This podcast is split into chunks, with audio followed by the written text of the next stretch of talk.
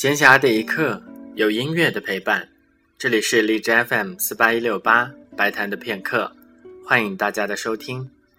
大家也可以通过微信订阅公众号“白谈的音乐片刻”来收看一些我为大家分享的内容。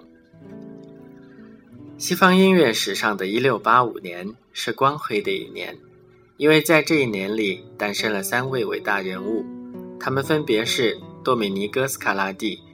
约翰·塞巴斯蒂安·巴赫和乔治·弗雷德里克·亨德尔，相对于后面两位，多米尼哥·斯卡拉蒂的名声要小一些。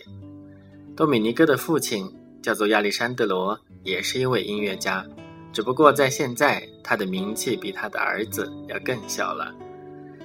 在今天的节目当中，将要播放的是三首小斯卡拉蒂的作品。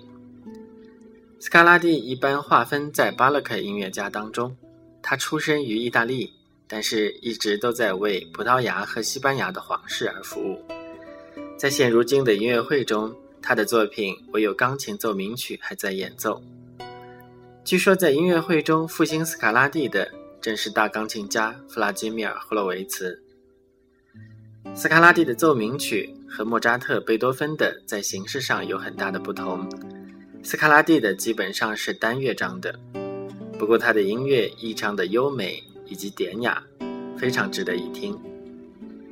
所选的第一首和第二首是同一个作品，只不过第二首是由俄罗斯的肖斯塔科维奇改编的乐队版，第三首则是由波兰的钢琴家波格莱里奇的演奏。